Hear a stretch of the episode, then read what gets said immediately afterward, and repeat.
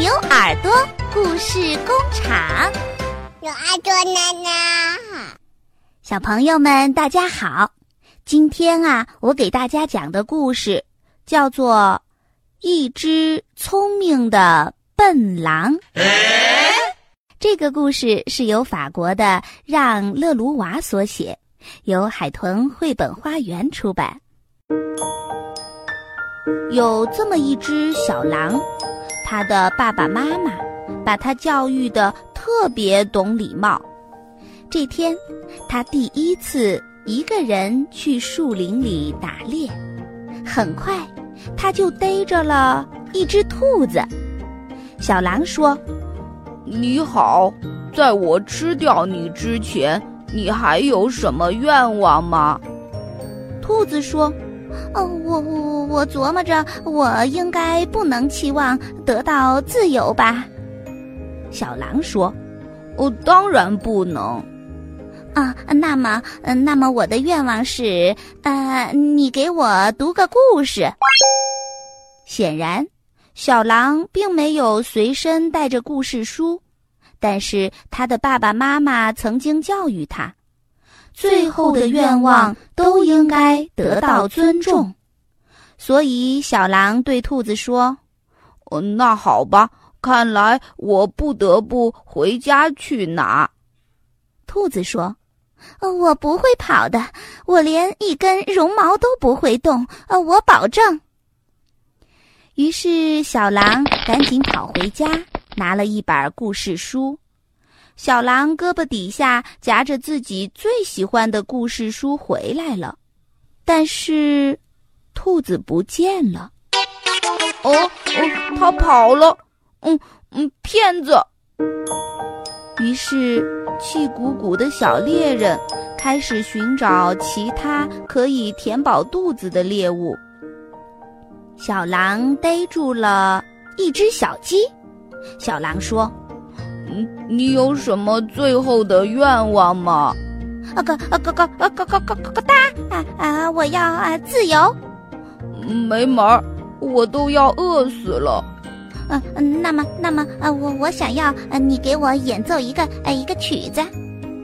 哦哦，我这儿正好有本书，嗯，你难道不觉得听故事是个更好的选择吗？啊咯咯咯咯哒咯哒啊！我不，我不，我就想听音乐。我跟你说啊，啊，最后的愿望，哦，我知道，最后的愿望都应该得到尊重。我知道，嗯，那好吧，我去找一件乐器。啊啊，我我我不会跑的，我连一根羽毛都不会动。啊，说话算话，咯哒咯哒。于是，小狼又赶紧跑回家，拿上了他最喜欢的乐器——一把吉他，匆匆忙忙的回到了森林里。但是，小鸡也没有等小狼，小狼气坏了：“哦哦，又是个骗子！”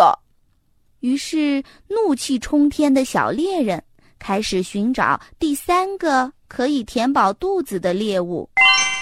他扑向了一个小男孩，小狼对小男孩说：“哦，在我吃掉你之前，你你还有什么愿望？”“哦，我我我想要一张画像，呃，求你了。”一想到要第三次跑回家，小狼差点就发火了。不过，小男孩并没有要求得到自由。他还说：“求你了。”于是小猎人重重地叹了一口气，又往家里跑去。小男孩在他背后说：“我不会跑的，我连一根头发都不会动。”小狼跑回家，拿出了自己的画图本和铅笔，回到了森林里一看，咦，小男孩还在。哦哦，你还在？对呀，我爸爸妈妈说了，我们一定要遵守诺言。哦，我我注意了。嗯，你别动哦，我帮你画个画像。小狼照着小男孩的模样开始画画了，画好之后，他给小男孩看。小男孩说：“哦，真棒，太谢谢你了。哦，那么，那么现在，嗯，现在你该吃我了吧？